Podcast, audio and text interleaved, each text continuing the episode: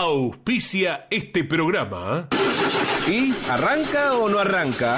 Siempre arranca con bujía Gescher para motores diésel. En Campeones Radio presentamos El Arranque. Para comenzar el día con buena onda y muy bien informado. El Arranque. Entrevistas con los protagonistas, historias, toda la pasión del automovilismo y el humor inconfundible de Luis Landricina. El Arranque. Con la conducción de Andrés Galazo y la participación de Leonardo Moreno e Iván Miori. El Arranque. Por Campeones Radio. Todo el automovilismo en un solo lugar.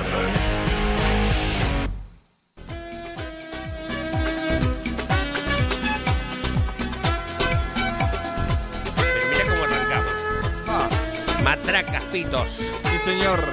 Bonetes.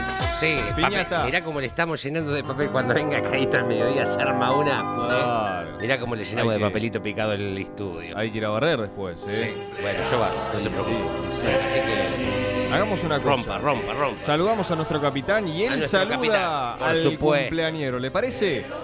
Yes. Andrés Galazo, buen día. Hola Iván, hola Leo, buen día para todos. Y con la apertura musical también me imaginaba haciendo trencito. Sí. Por supuesto. El, el mi- el mismo trencito San Martín que por eh, cancelaciones varias nos ha dejado de a pie, Uh, pero ahora eh, puntualmente a las 9 y 53 hemos arrancado desde retiro, eh, cuando debió hacerlo muchísimo antes de la media hora. Bueno, ahí estamos, bueno. pero ahí estamos. eh, lo- ¿Y esta lo saludamos. por qué? ¿Por qué, Andy? Lo saludamos, lo estrechamos en un fortísimo abrazo a Claudio César. Claudio, felicidades, ¿cómo estás? Buen día. Hola Andrés, hola Leonardo, hola Iván. Bueno, muy bien, gracias, gracias por el saludo, gracias por, por la salutación, por, por este día de cumpleaños que bueno, estoy, desde que comenzó la medianoche ya comenzado, comenzó mi aniversario natalicio, he recibido una, una cantidad enorme de saludos a través de las redes, a través del teléfono, del chat, del WhatsApp, y como siempre vos, Andrés, tan generoso que siempre te acordás de todo y me saludás al día del periodista, al día del locutor, y hasta el día de mi cumpleaños sos, sos muy generoso y me gratifica mucho ese inmenso afecto que, que tenés hacia mi persona, que es recíproco también. Bueno, bueno, es el que mereces, Claudio, y en nombre de todo el equipo que esté pasando un hermoso día y siempre en la provincia de Córdoba, Claudio. No, no, ya estamos viviendo nuevamente en Buenos Aires. Estoy Ah, radicado en la localidad de Banfield desde hace un mes. Así que bueno, empe- volví a mi, a, a mi, a mi, a mi yugo, a mi territorio. Eh, ya estoy ahí, por supuesto, recorriendo eh, los reductos musicales de Buenos Aires como siempre. Y bueno, estoy, y estoy trabajando en la radio a la madrugada. Así que lo que hacía en Córdoba para todo el país lo hago desde Buenos Aires ahora. Perfecto, perfecto. El inconfundible voz de Campeones Radio, como identificás a la emisora y en el aire de, de la creación de Claudio Leniani, Campeones Radio, eh, te saludan y ya te dejamos descansar en tu día, eh, Leo Moreno e Iván Miori. Eh, Claudio, un gustazo, felicitaciones, feliz cumpleaños. Quiñeleros, apunten. Ja, ¿A qué le jugamos ahora? Ya, ya la de la mañana ya es tarde. Para la vespertina, para la nocturna. Bueno, para, para todas las quinielas que, que, que hay habidas y por haber, la de la ciudad, la de la provincia, hay que jugar al número que dijo el 61 y al 62. Y hacerlo por tres días. Por tres ¿Sí? días. anotado. Sí, correcto, por tres días. por tres ¿eh? días. Eh, siempre se juega el número que se deja y el 62. Y si quieren hacer una redoblona, jueguen al 26. Mamita. Y si, pará, y si agarran algo, no se olviden del servidor que está cumpliendo años. ¿eh? Claro. claro. Sí, este, claro. Sí, Tienen sí. algo, che, inviten después. claro. Sí.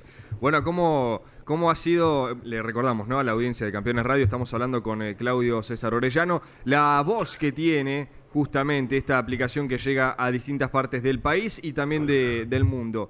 Decías, Claudio, que eh, venías de trabajar en el turno noche, ¿no? Sí, sí, estoy trabajando todas las madrugadas en la radio pública, en Radio Nacional.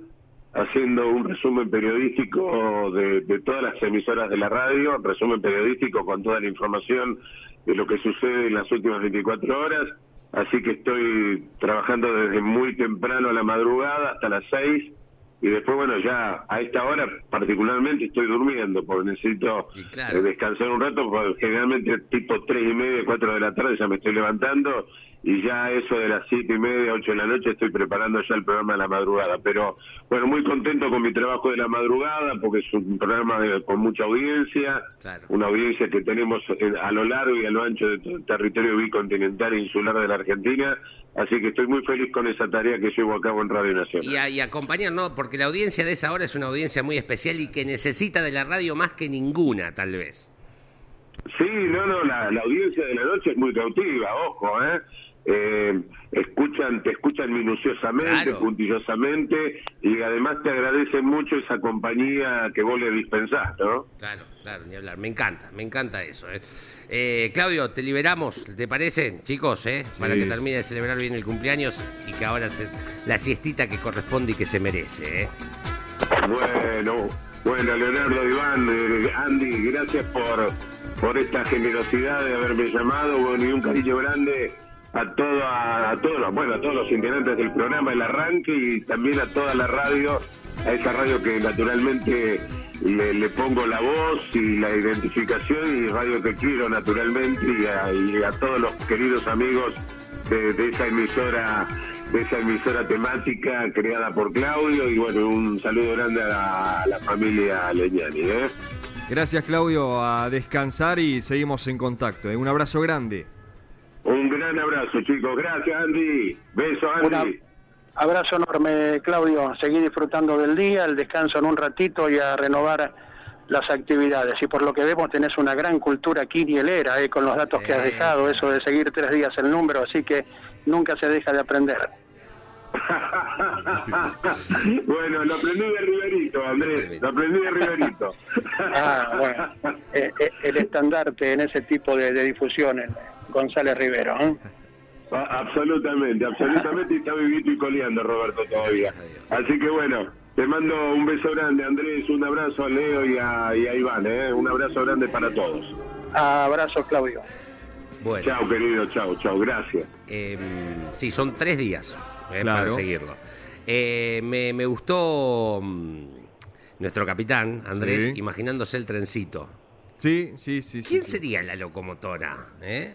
El Y- Y... cada uno, ¿qué, ¿usted qué vagón sería? ¿De pasajero, el vagón del bar, el vagón de cola? ¿eh? De un tren, no, de los trenes como el que está Andy. Claro. ahora, que es un tren de pasajero interurbano acá cortito, que es todo... Al sumo está el lugar para las bicicletas. Y de yo los me animo trenes de a- larga distancia. A, a liderarme. me Muy animo. bien. Sí, sí, sí, sí, Bueno. sí, sí. Muy bien, muy bien. Bueno, Andy, lo esperamos por aquí en un ratito, ¿le parece? De acuerdo, ahí estaremos llegando en unos 20 minutitos más o menos para Tranquilo. bueno, a- a- acompañar en lo posible. ¿eh? Un gran abrazo para todos. Ahí está. La magia de, de la radio, que bueno, eh, ahora lo teníamos en vía móvil y Sí. ya en unos minutos lo vamos a tener en el Así micrófono. es nuestra ciudad. Así es nuestra ciudad. Bastante bien nos había ido, que el Y 14 sí. de febrero a esta parte, pocos inconvenientes en el tránsito de calle, de subtes, de trenes eh, o de cortes, por ejemplo, habían... Creo que poca vez provocó que, que no podamos estar en tiempo y horario. Así que eh, bienvenidos a la ciudad autónoma de Buenos Aires y sus detallitos que la hacen linda también, ¿eh? Por Particular, supuesto. de esas cosas se extrañan cuando no las tenés. Y bienvenidos ¿Cómo eh, a todos ustedes ¿Todo a la audiencia del arranque de Campeones Radio. Es más, ya tenemos Sí. un mensaje eh, al 11 44 75 0000. Sí. Este es, ya les digo. Hoy tenemos clases digo, también, ¿eh? Miércoles. mm, Este es Laureano de Santa Fe que dice: Hola, gente de campeones. Hola. ¿Dónde firmo? Este fin de gana por primera vez Toyota. ¡Epa! Ya está, confiado Para el comer tipo. el arranque del playoff. Eh, claro, Como- como, hoy. Hola, acá estoy. ¿eh? Entré y gano la primera. un polvorín. Sí, ¿eh? más o Sí, menos. algo Más así. o menos. Bueno, obviamente ya abrimos eh, el concurso. A ver quién gana para ustedes este Sí, fin de semana. dale. Se presenta el TC en el Rosendo Hernández de San Luis. Le voy a dar detalles del Rosendo Hernández. Por ejemplo. Porque hago hincapié en el nombre? Porque, bueno, sabemos que San Luis tiene eh, la pedrera también. Y en Correcto. su momento Potrero de los Funes. Exacto. Pero nos centramos en el Rosendo Hernández, donde inicia la Copa de Oro y la Copa de Plata respectivamente. Eh, tiene muchas historias, muchas anécdotas, muchas maniobras, Sí. muchos toques que algunos hinchas podrán recordar más que otros, pero les voy a ir dando tips para que ustedes anoten en su agenda de acá al fin de semana quién es el último ganador, quién es el máximo vencedor. ¿Hubo un campeón anticipado? Hubo un campeón Me anticipado. gustan esas plaquitas informativas. Eh, y vamos a ir transitando parte de la historia del TC que tiene en este trazado eh, puntano. Reitero, hablamos del Rosendo Hernández de San Luis. Así que 11 44 75 0000. Sus candidatos, recuerden que esta semana eh, están probando absolutamente todos. Sí. Sobre todo los que están eh, en la Copa, ¿no? Por eso ya lo hizo eh, Agustín Canapino. En el día de ayer estuvo Ciantini, Juan Martín Truco y probablemente me olvide. Estuvo Leonel Pernía, entre otros, el último ganador. Bueno, una semana a puro, a puro TC. Bien, bueno, hoy es el día del boxeador en nuestro También. país, del boxeador argentino. Le traigo algunos datitos sobre el, cuántos campeones del mundo tuvimos como país, pero también algún dato que tiene que ver con los boxeadores relacionados al automovilismo. Probablemente a la gente Me ya le va a venir un nombre en particular, vamos a hacer hincapié en él, más allá de que dentro de un mes va a venir el aniversario propiamente del hecho, pero hablar en particular de Víctor Galíndez, ¿no? Digo, Claro. Ya medianamente cuando digo boxeador, automovilismo, calculo que es el primero que a por lo menos gente de mi edad o más grande le viene a la mente y si no el resto lo ha escuchado y también algunos otros que anduvieron coqueteando con el automovilismo luego de dejar de bajarse del ring eh, y que mm, ocurrieron o que eran muy asiduos a ser espectadores de eh, competencias, de el turismo de carretera por, por sobre todo. Este informe ya lo hicimos cuando fue el día de los empleados de correo, empleados Ajá. administrativos, pero hoy es el día del cartero en nuestro país, de la figura del cartero desde el 14 de septiembre de 1771, ¿eh? cuando era virreinato del Río de la Plata, este territorio, ¿no? Eh, vamos a estar, ya hablamos, ¿no? Digo, un cartero, te viene el auto de Oca, el auto del Correo Argentino, Sí. ¿no? Ese, ese informe ya lo hicimos. La nostalgia. La importancia de las cartas. Traigo para darle lectura una carta muy chiquitita, escrita por Juan Manuel Fangio, a Ferrari, recomendando a alguien que hoy se convirtió, o después de eso, en una persona muy importante para la industria del automovilismo argentino. Él, la importancia del cartero, pero de lo que lleva el cartero. ¿Cuánto hace que no escriben una carta? Digo, Uh. ¿escribieron alguna carta alguna vez a puño y letra? ¿Lo hicieron? ¿Tuvieron la oportunidad? Nane, seguro que sí, ¿no? En esta yo, Yo pienso... también, ¿eh? O tal vez si hoy no existe el, eh, el hecho, porque ya envías WhatsApp, todo, todavía los chicos le escriben la cartita a Papá Noel. Claro. O a los Reyes, me imagino, ¿no? Digo que todavía eso se sigue haciendo, o alguna cartita de feliz cumpleaños, tío, abuelo, papá, en estas cuestiones. Bueno, eh, una lo importante del mensaje en ese momento y cómo le cambió la vida a un argentino que hoy es una de las figuras más importantes de la industria automotriz. Me encanta, me encanta la propuesta, ya guardamos su mensaje, de hecho siguen llegando, así que en un ratito vamos a comenzar a compartirlos, estamos hasta las 11 de la mañana. Recién hablábamos con Claudio Orellano. Sí, señor. eh, y si hablamos de él, hablamos de, de una voz en particular, ¿no? Correcto. Esto que tiene que... y que se relaciona con la locución. Vamos a escuchar eh, en esta pausa musical que Ajá. siempre hacemos, llegando a las 10 y cuarto de la mañana aquí en la República Argentina, en Capital Federal, en Villa Devoto estamos. Hoy estaría cumpliendo 39 años. Repito, estaría cumpliendo 39 años. Me encanta. Una artista que se fue lamentablemente muy joven, a los 27, Sí. británica ella, Amy Winehouse. Sí. Es eh, quien canta este clásico tema. Seguramente lo, lo escucharon más de una vez y vale la pena volver a hacerlo. Back to Black. We only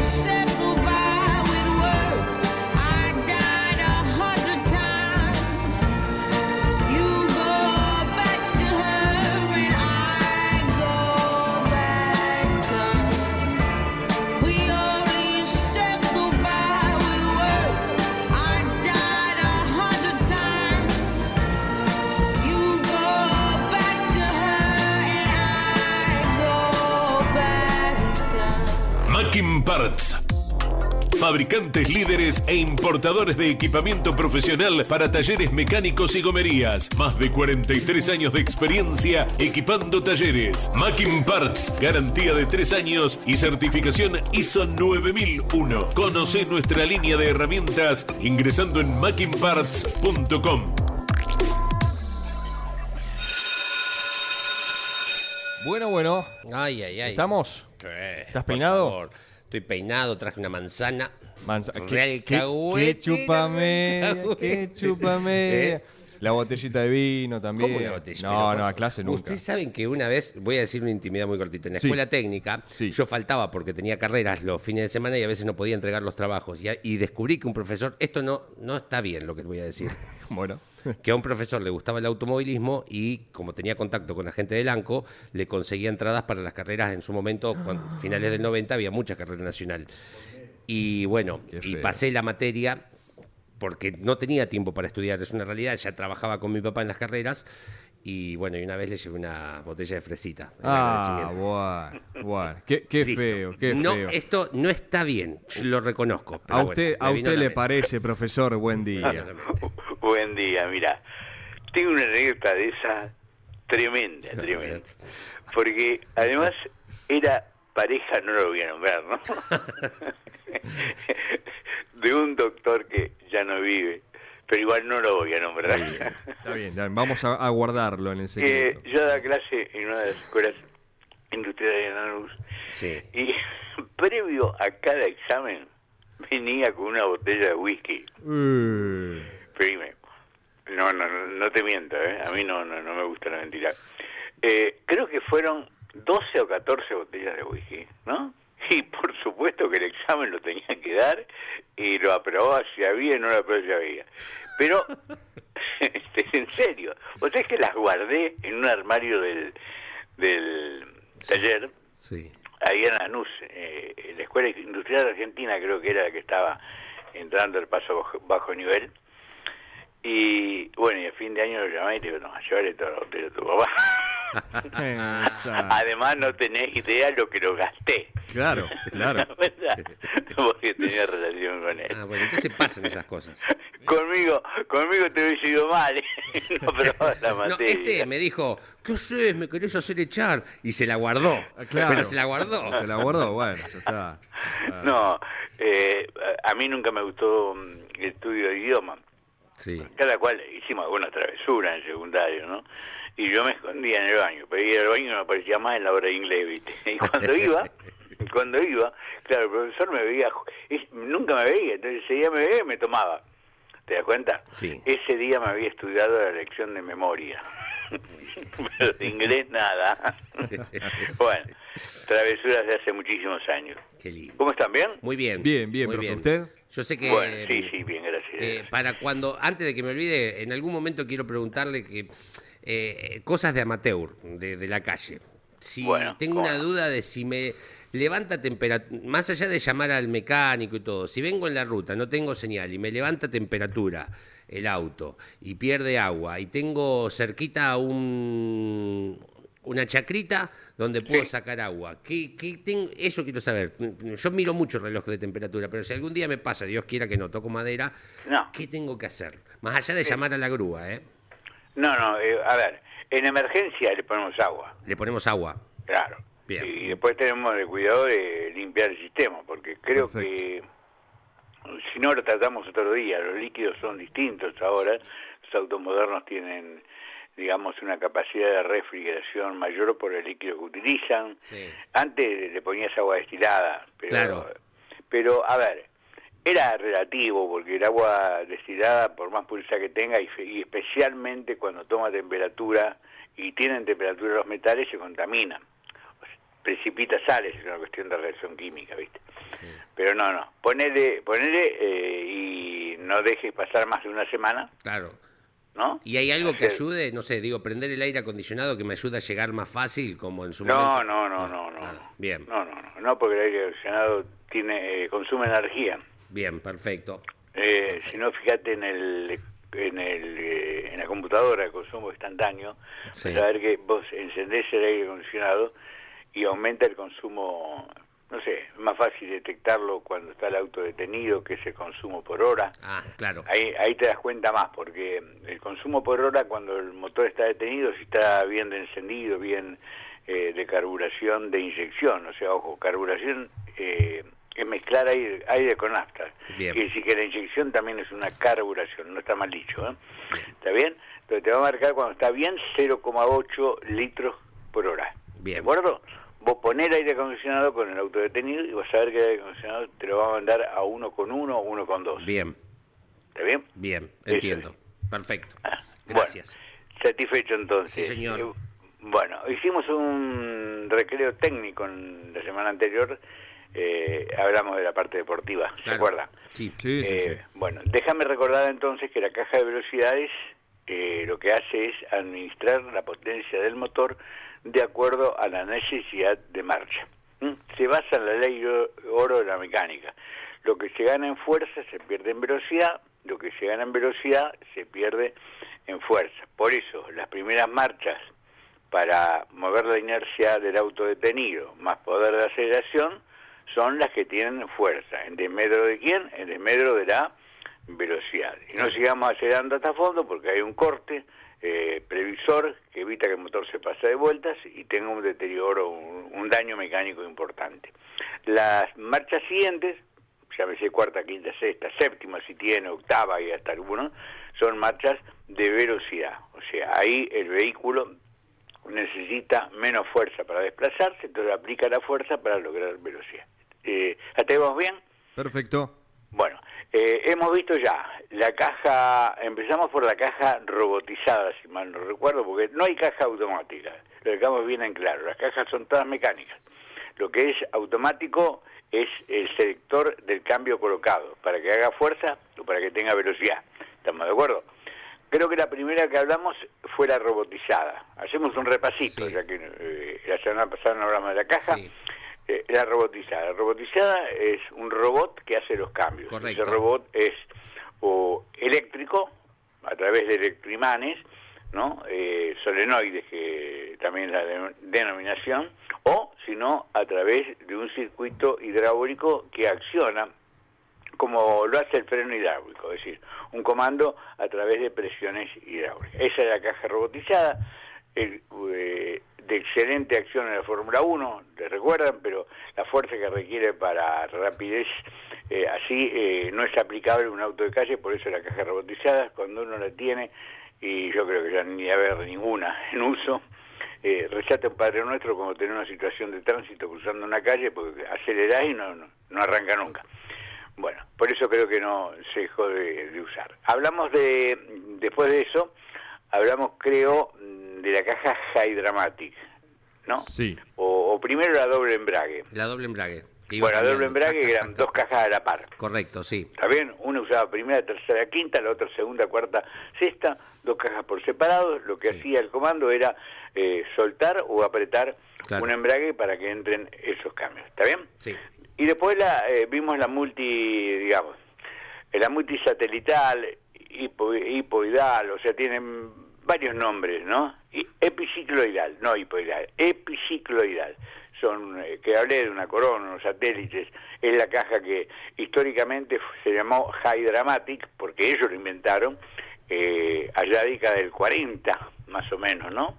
Los autos, pero tiene vigencia en la actualidad. Hablamos de que era muy confiable, que era realmente una muy buena caja, lo, uno, lo único que no tiene es buen buen rendimiento mecánico, o sea, tiene un consumo de energía que hace que un auto con caja mm, doble embrague y caja, el mismo auto, con caja multisatelital o epicicloidal, como la quieran denominar, gaste menos el de doble embrague que el otro. ¿Está bien? Sí, Sí. perfecto. Bueno, ahora llegamos a la CBT, Eh, CBT. la caja perfecta. Apa. la caja perfecta. Nació en los camiones. Si alguno tiene amigos camioneros, Sabrán que el camión, por una cuestión de que la necesidad de marcha es distinta, camión vacío, camión recargado, camión medio cargado, entonces, la caja del camión con alta y baja, o sea, una relación de más de multiplicación, eh, la baja, la alta con más velocidad, y una caja de 6 cambios hace que la caja tenga 12 cambios. Y a veces llega a tener mucho más. ¿Te das cuenta? Sí. Es todo, es toda una ciencia, una capacitación manejar la caja de un camión de esas características, ¿de acuerdo? De una amplia gama de carga. Bueno, DAF, que es una empresa creo que es holandesa, inventó este variador de velocidad que se conocía de pronto para los vehículos eh, pequeños. ¿eh? Eh, esta caja CBT la aplicó, no sé si la sigue usando porque el camión tiene, tiene un compromiso de resistencia mecánica. Pero hoy se ha incorporado, te diría, que no hay modelo de industria automotriz Sí. ¿no? que no haya incorporado la CBT. ¿Por qué? Porque la CBT es una caja que no tiene ni 3, ni 4, ni 5, ni 6, ni 7, ni 8, ni 9, ni 10 cambios, tiene infinitas relaciones de cambio. ¿Está bien? Está bien. Eh, Perfecto. O sea, si tenemos que la caja Sí. administra la potencia de acuerdo a la necesidad de marcha, es la caja perfecta, ¿te das cuenta? Porque te va a dar, la, te va a administrar la potencia con la exactitud de la resistencia al avance. Vos sabés que un colega que ensaya autos es muy serio, muy, muy respetado, eh, una vez eh, criticó que iba en un auto y qué, qué lástima que un cero kilómetro dijo te- tenga mal instrumental. Claro, porque iba, vamos a suponer, haciendo prueba de consumo cuando se podía esto, porque ahora la ruta no te lo permiten, a 120, y él veía que a 3.000 vueltas iba a 130, seguía a 130 y de pronto iba a 2.500, seguía a 130 y el motor se iba a 3.200, pero ¿cómo? si yo no lo aceleré, esa es la pregunta que te haces, ¿te das cuenta? Sí, sí, sí. ¿Qué es lo primero que pensaría? Lo mismo que pensó él. ¿Que anda mal? ¿Qué? ¿El instrumental? Claro. ¿Te das cuenta? No, no. La caja es tan, tan perfecta cuando tiene la asistencia electrónica computada y los sensores suficientes, te entrega prácticamente lo mismo. Y te da un resultado de economía tremendo, tremendo. Si no hay viento, capaz que a 120, 130 no gastas más de 5 litros cada 100 kilómetros. Oh, pero. ¿Te das cuenta? Una barbaridad. Eh, si el auto lo tenés en ciudad y no sos muy salvaje con el Sí. acelerador, tenés consumos de 8 o 9 litros cada 100 kilómetros.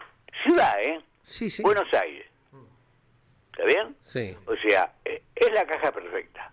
¿Por qué? Porque hace que el motor trabaje, trabaje al régimen óptimo de funcionamiento. El motor tiene un régimen óptimo. No hay forma de que sea satisfactorio desde que está regulando hasta que anda a fondo. ¿Por qué? Porque tiene componentes fijos. Las levas, por ejemplo, más allá de que haya un variador de leva, las válvulas. Bueno, puede hacer la válvula más grande o más chica. ¿Está bien?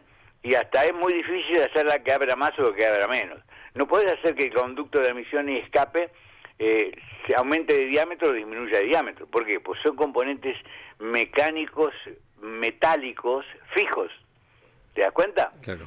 Entonces, esta caja, como tiene tantas relaciones, posibilidades de variar eh, la relación de régimen entre el motor y la rueda, pero hace trabajar el mayor tiempo posible o realmente va a depender especialmente de la asistencia de la computadora y de la cantidad de sensores que tenga dentro del régimen óptico. Y cuando hay un momento donde el auto a 60, 70, 40 kilómetros por hora, el régimen tiende a estar, mm, digamos, mm, es imposible con las otras cajas que no esté en un momento donde el motor tiene posibilidad, digamos, de girar, eh, tiene exceso de potencia. Por eso, viste, venía en segunda, por ahí venía, o en tercera a 40, se das de golpe y tiene una reacción tremenda. ¿Te das cuenta? Sí. No, la caja CBT no te lo va a llevar gastando potencia de gusto. ¿Está bien?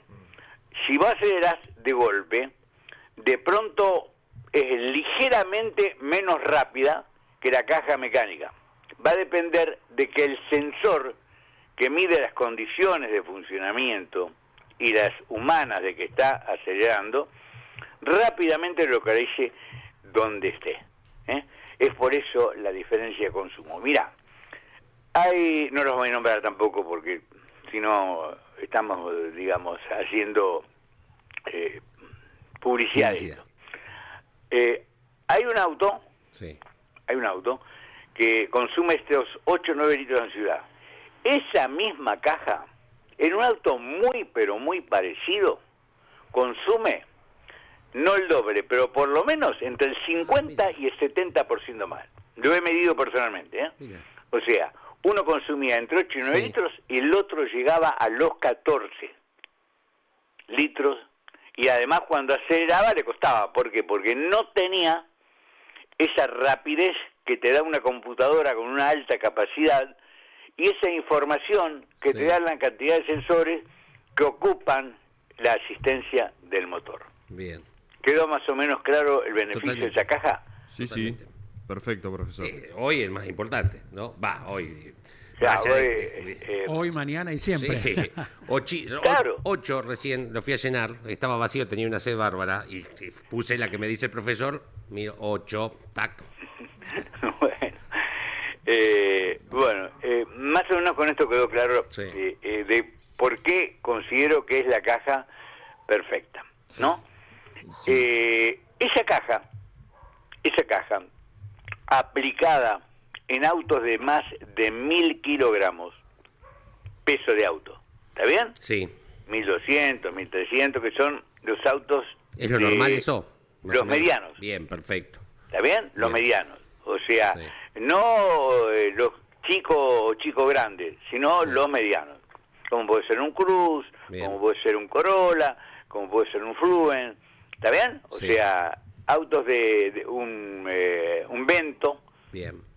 Esos autos, esos autos, para mover la inercia, tienen que tener una primera, digamos, de buena fuerza. Bien. ¿Está bien? En esas condiciones, la correa que une las poleas, lo vamos a dejar para la semana que viene, Sí. el funcionamiento de la caja, ¿no? Sí. Se castiga mucho. Entonces, ¿qué hacen? No todos, pero cuando lo- esa caja está en un Mercedes o en un BM, nombro la alta gama porque, eh, digamos, es el que menos publicidad necesita, los otros no los nombro, ¿está bien? Claro, Por sí, respeto sí, a, la, a- a la diversidad de marcas que hay. Hay una caja, al menos, lo sé de una marca, que tiene la primera es mecánica. ¿Está bien? Mm. Obviamente de accionamiento automático, pero es con engranajes. No tiene el principio de variador que tiene la CBT. ¿Te das cuenta? Bien. Entonces, una vez que lo puso en movimiento, con la fuerza que requiere mover la inercia de más de 1100, 1200 kilos, entra en acción cual caja, la CBT. CBT. Perfecto. bien?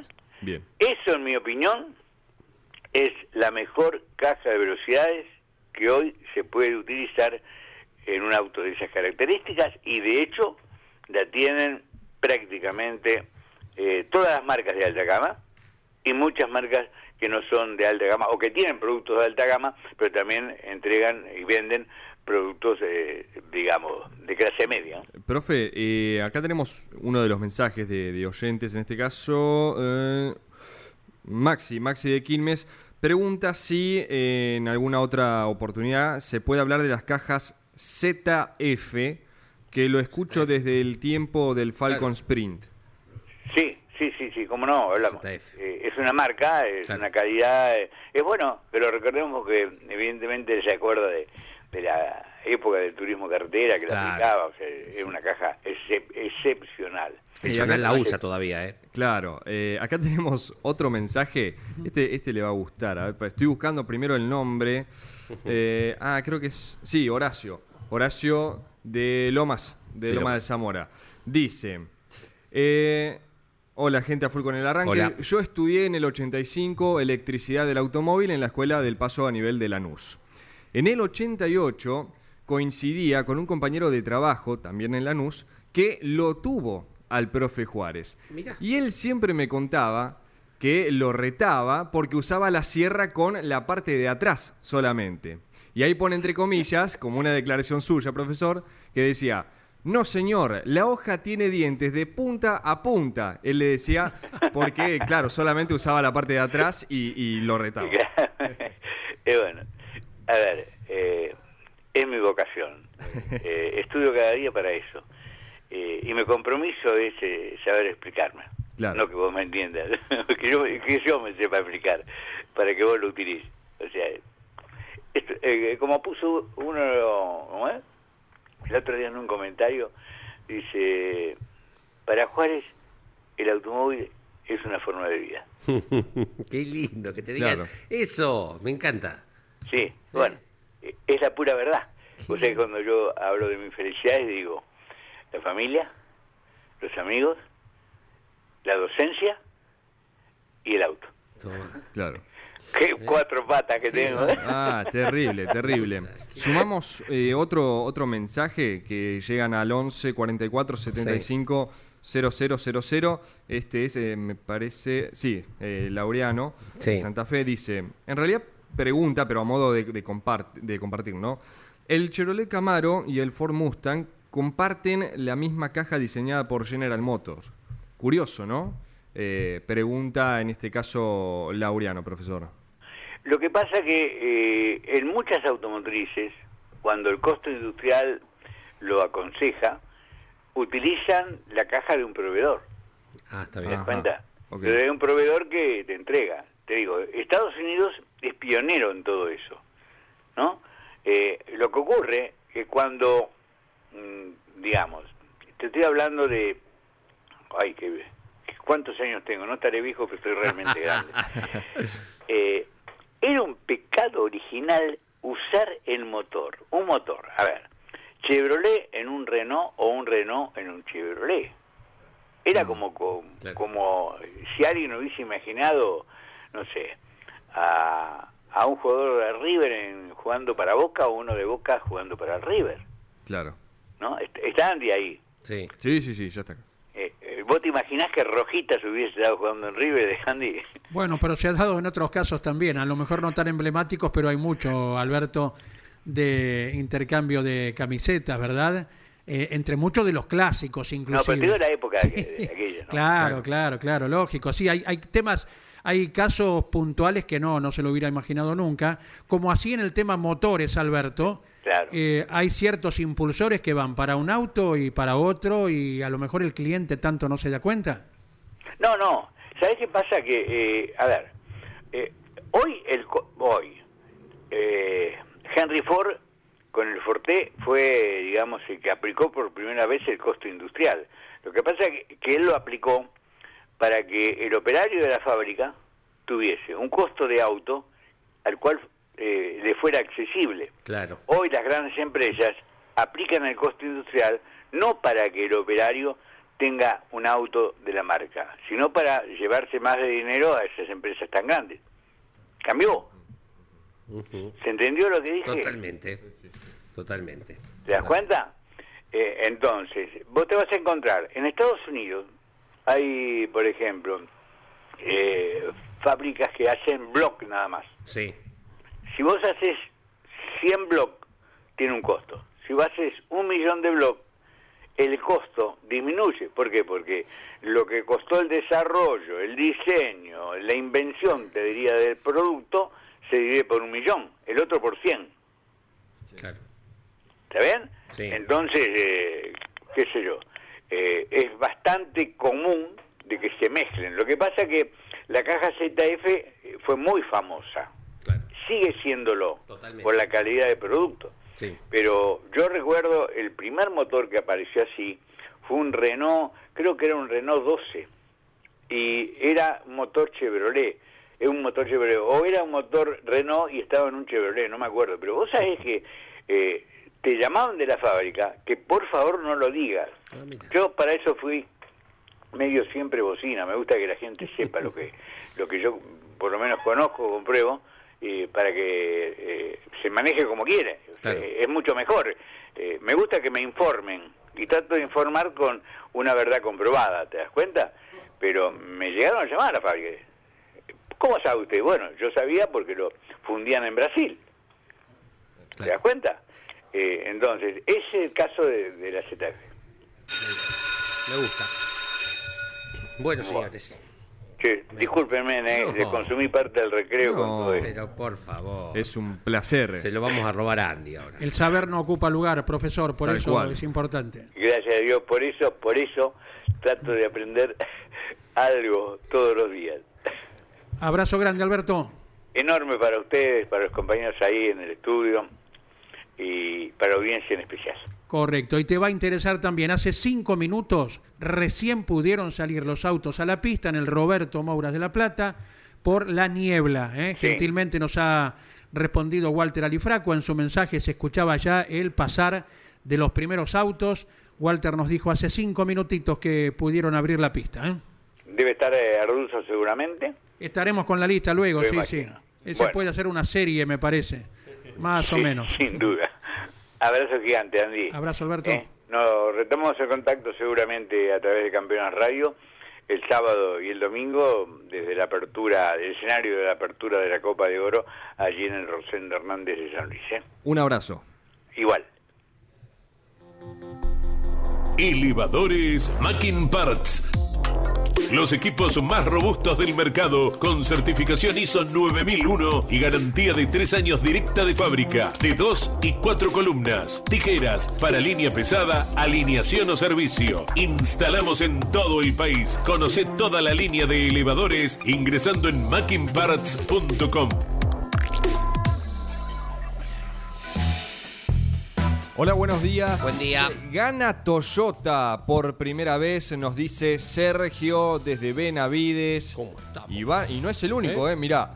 Eh, saludos desde Villa Mercedes, nos dice Rafa, quien también, para él, su candidato es Matías Rossi para el Rosendo Hernández de San Luis. Hernández Avellaneda no se corta la racha de los Torino, Ajá. quien siempre apuesta eh, por los Renault en las categorías en las cuales corren y por los Torino en las cuatro divisiones del turismo carretera. Gracias, Hernán. Para Mauricio de Tres Arroyos, eh, dice que siempre es grato escucharlos, muchas gracias. Ojalá este fin de semana se le dé a Mariano Werner, bueno, el campeón que todavía no se le ha dado la victoria eh, y que sí o sí la necesita si es que quiere retener la corona. Claro, claro. El triángulo automovilístico de este fin de semana, lo dicho, Rosendo Hernández de San Luis, TC y TC Pista.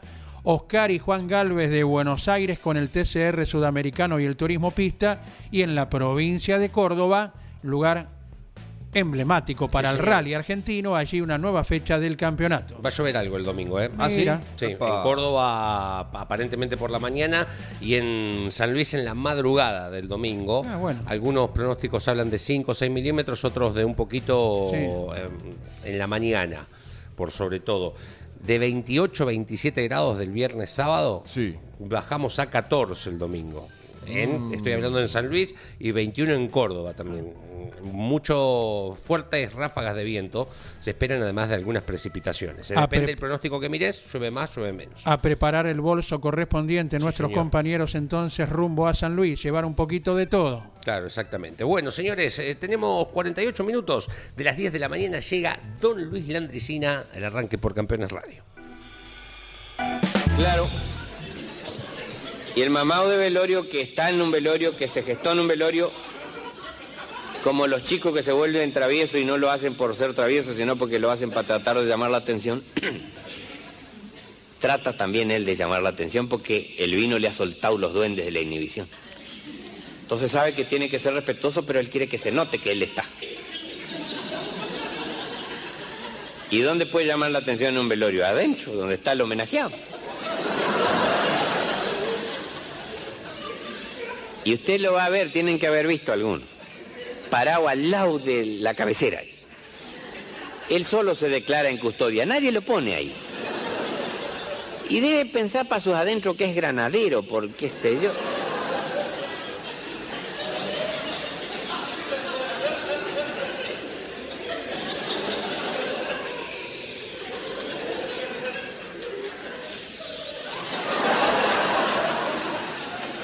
Y de a rato colabora. Y mientras está ahí, escucha las cosas que dice la gente que pasa por enfrente de un féretro, que son las mismas cosas que dijeron los abuelos los abuelos nuestros abuelos, y que van a decir los nietos de los nietos de nuestros nietos, porque son frases hechas, acuñadas, y quedan en la familia. A ver, hagan memoria a ver si alguna vez nos dijeron esto. Dos amigos del muerto llegan juntos y entran juntos y se paran al lado de la cabecera los dos. Y invariablemente hay uno que le dice al otro, ¿qué me dice de esto, José? ¿Qué me dice? ¿Pero qué me dice, don? Si el otro tuviera sentido del humor, le ¿qué quiere que le diga? Para mí está muerto. Porque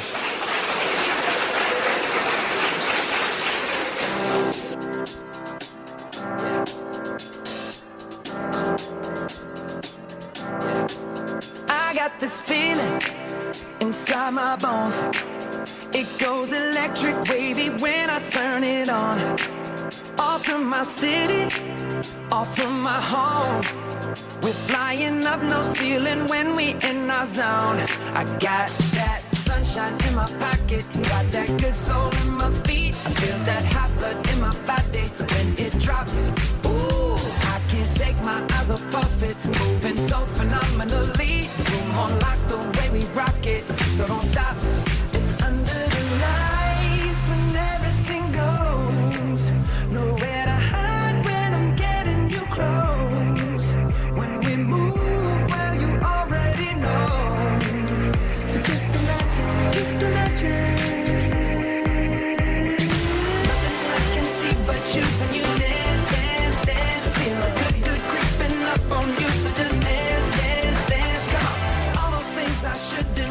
Los últimos 10 minutos eh, del Yes. arranque por Campeones Radio con eh, ¿Qué es Justin esto? Timberlake de fondo que canta Can't Stop This Feeling.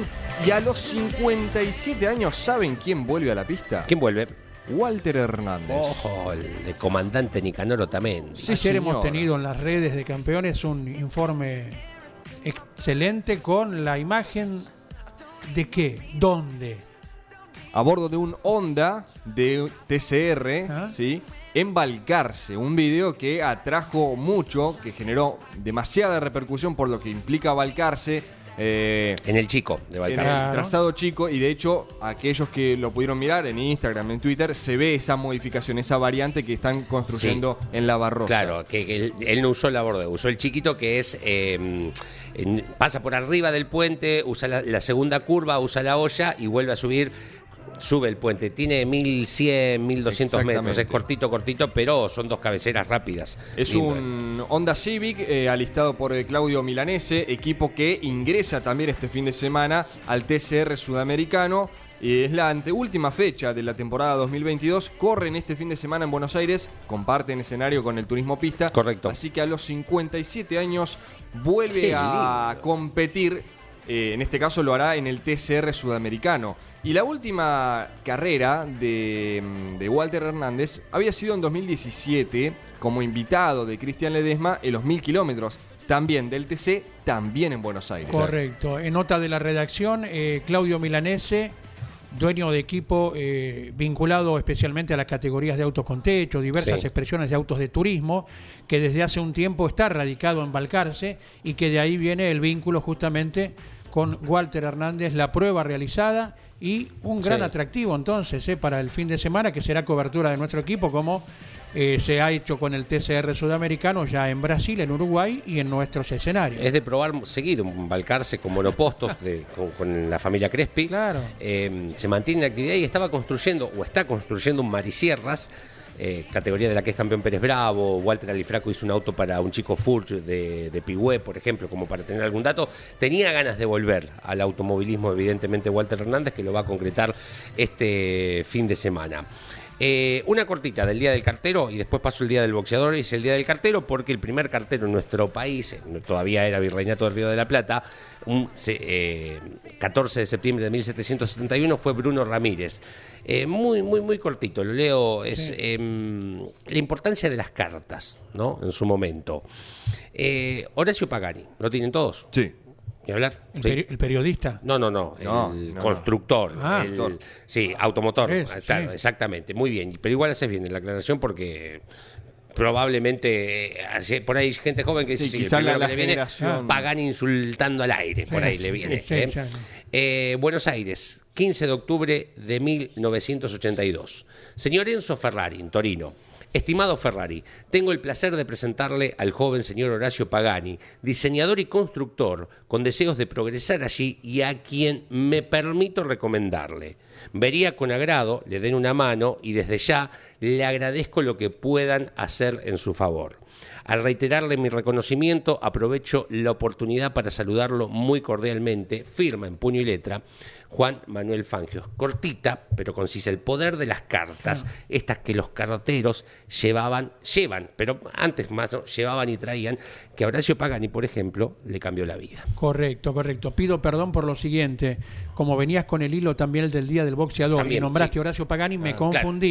Y No, pensé que era una relación con el periodista que ha cubierto muchos eventos Correcto. pugilísticos Claro, también. ¿eh? claro. Hecha la salvedad, el Horacio Pagani nuestro. El ¿eh? nuestro. Es del automovilismo deportivo, un hombre, bueno, con una trayectoria impactante eh, en Italia con todas las creaciones y que tuvimos la suerte eh, de visitar en su momento con Caito y Claudio allá por el año 90 88 en su atelier en las cercanías de, de Módena. eh. Un, un orgullo para los argentinos semejante personaje en el exterior. Eh, hablabas del Día del Boxeador hoy Sí. eh, con dos caras, ¿no?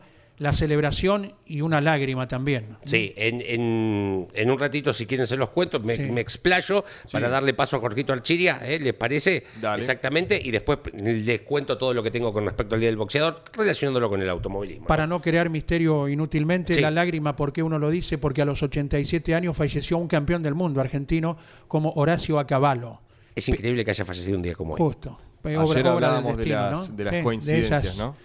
De esas coincidencias. En el de- Día del Boxeador, Eh, sí, sí, Pero cuando dijimos que era el día de las gafas, de los anteojos para sol, ese día murió el, El del- creador de Ray-Ban. Ray- de Ray-Ban, sí. No, no, no, es impresionante. Exacto. Sí. El recuerdo para un gran personaje Sí. como fue Horacio Cavallo, que era oriundo del barrio de Pompeya, tenía casas de artículos deportivos en Pompeya durante muchos años y hemos tenido la fortuna, esto hace más de 20 años, de cruzarnos con él y dialogar, porque él tenía un programa en un canal telecreativo, canal comunal de Lanús. Sí. Y nos hemos encontrado allí y era un placer dejarlo expresarse y contar sus vivencias. Y claro. Un enorme personaje ¿eh? del deporte argentino. Nos metemos en el eh, boxeo, señor A ver, Moreo. 14 de septiembre de 1923. eh, peleaban eh, Luis Ángel Firpo y Jack Dempsey. eh. Después de esta pelea se legalizó en nuestro país la disciplina. Era ilegal boxear. eh, Como un montón de cuestiones que ahora parecen tan naturales, bueno, era ilegal. Y a partir de la legalización se marca el día 14 de septiembre como el día del box- boxeador. Ca- eh, 40 campeones del mundo, 40 campeones mundiales en distintas categorías, distintos pesos. Tuvimos entre ellos, bueno, como bien marcábamos, eh, me, me sorprende la coincidencia del fallecimiento de Horacio Cavallo. Del 66 al 68, campeón del mundo, fue el segundo en la historia de nuestro país. El primero fue Pascual Pérez, aproximadamente 40. Eh, pe- un pequeño datito, ¿no? Ringo Bonavena, por ejemplo, y Goyo Peralta pelearon en 1965, un 4 de septiembre, en el Luna Park. Lo ubican al Luna Park, ¿no? Oh. Han ido a ver tal vez Sí, algún sí, recital. Caíto, Maradona. Caíto ha transmitido decenas de peleas, eh, las de Goyo y, y Ringo también, lógicamente, Correcto. sí. Eh, al día de hoy, y es lógico, y esto no va a volver a, a- a superarse, tienen el récord de gente de convocatoria, 25.236 espectadores adentro. ¿Por qué? Porque obviamente por cuestiones de seguridad se empezaron a poner butacas, se achicó la cantidad de público como en las canchas de fútbol, ¿no? Entonces es imposible que un evento, a no ser que sea grande el Luna Park, eh, supere ese récord que se mantiene desde 1965 de espectadores. 25.236. Se dice que había más de 10.000 personas afuera que no pudieron entrar siguiéndola por radio a Increíble. esta pelea. Sí, sí. Tremendo. Em, el que quiero traer, eh, sin dudas, es al Leopardo de Morón, a Víctor Galíndez. Eh, la relación más directa que hago con el automovilismo eh, es que, lamentablemente, un 26 de octubre de 1980, en la vuelta de 25 de mayo, eh, pierde la vida junto a Nito Liceviche. Esa competencia había sido acompañante de él. Él Claro. tenía intenciones de correr eh, y, re- mm, y- y quería ir incursionando de a poco en el automovilismo. recibe la invitación de, de Niceviche, Sí. De Liceviche, perdón. eh, y ahí, ayer, viste, cuando hablábamos de tragedias, abandonan lamentablemente con la Chevy. no, eh, Miguel Atauri, el de Dolores y Tandil, que también había abandonado, le ofrece llevarlos a boxes, le dicen que no, cuentan que hay gente que los invita a comer un asado desde la alambrada, le dicen que no y, siguen caminando rumbo a boxes. Eh, cuando 13.25 del mediodía, Marcial Feijó tiene un despiste por esquivar otro auto y en esa alocada carrera del despiste se lo lleva puesto y mueren instantáneamente. Digo, seguramente vamos a hablar de Liceviche porque después hubo un torneo de seis carreras para volver a empezar los campeonatos normalmente a principio de año, porque en ese momento eran 79-80, 80-81, que se llamó torneo Liceviche Galíndez, que lo termina ganando el Toro Mouras. No da numeración, pero lo termina ganando el Toro Mouras. Bueno, quería marcar el recuerdo de Víctor Galíndez. Sé que Látigo, lo hablábamos fuera de micrófono, Látigo Cochi era un tipo que también era muy, es muy cercano al automovilismo, lo vi en un montón de carreras.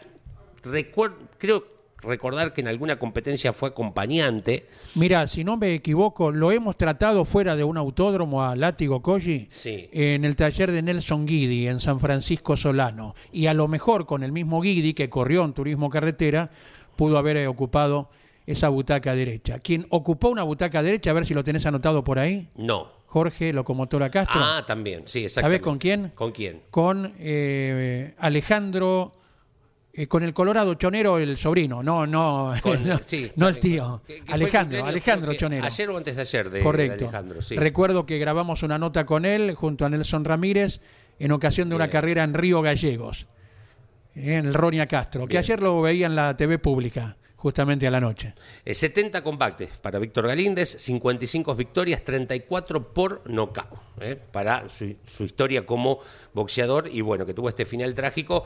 eh, y esto que marcas, Locomotora Castro, mm, eh, Látigo Koji, y probablemente hayan más, además de pilotos que practican Sí. ¿no? Digo, esta especialidad, boxeo, que bueno, desde 1923 es legal en nuestro Claro. país. Bueno, hace algunas semanas hablábamos con el Laureano Campanera, Claro. Laucha, que su otra pasión tiene que ver con el ring. Claro. Alguna pequeña postilla nada más. Cuando fue la pelea de Firpo y Dempsey, decías en el año 90, y- eh, 23, Claro. 23, 1923, ahora se va a cumplir eh, un siglo nomás. ¿eh? Hoy.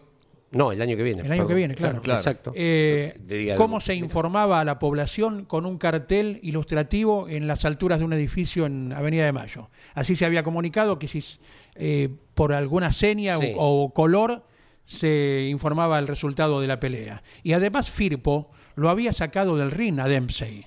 Pero lo devolvieron otra vez. Hoy no seguiría la pelea, ¿no? Sí. Hoy es knockout automático. Me, Obvio. me parece. Sí, en esos sí, tiempos sí, a Dempsey lo volvieron al cuadrilátero y terminó creo que ganándole por puntos al argentino, ¿no? Y bueno, frases que ha dejado el boxeo, estoy en la lona. Sí, Oh, y un montón. Tiré la toalla. Sí, Sí, tirar la sí, toalla sí. es. Colgar los guantes, el casco. Colgar los guantes. La famosa de Ringo Bonavena. Cuando- Todo muy lindo, pero cuando te sacan el banquito estás solo. Sí, ¿no? exactamente. Sí, y sí, se sí. aplica a muchas especialidades. Y a, a mí me gusta Príncipe, Osvaldo Príncipe, relatando eh, que tiene esa nota. Quiere besar la lona el campeón. Esa frase me parece fascinante Claro. para la vida también. eh. Cuando venís medio cabizbajo, me parece fantástico. Exacto. Es todo por hoy, Sí, muchachos. señor. Sí, señor. Gracias, Claudio Nanetti. En el día del cumpleaños de Claudio Orellano, eh, quien está todo con nosotros hoy a las 10 en punto. En un segundito cierra nomás. Pablo Culela ya está ávido eh, por todo el equipo. También a las 12 con la tira que conduce Carlos Alberto Leniani. Estamos con toda la actualidad y bueno, eh, con quienes están probando en el Autódromo Roberto Correcto. Mauras de la Plata. Vamos a estar con la lista definitiva, pero está el bicampeón de la categoría Werner, un campeón como Cristian Ledesma, eh, Facundo Arduzo, su primera práctica con el Torino del Mackin Pars, todo a partir de las 12 con amplitud. Gracias. Yo creo que fue muy malo el arranque, ¿no? Auspició este programa ¿Y arranca o no arranca? Siempre arranca con bujía Gescher para motores diésel. Campeones Radio presentó El Arranque. Entrevistas con los protagonistas, historias, toda la pasión del automovilismo y el humor inconfundible de Luis Landricina. El Arranque. Con la conducción de Andrés Galazo y la participación de Leonardo Moreno e Iván Miori. El Arranque por Campeones Radio. Todo el automovilismo en un solo lugar.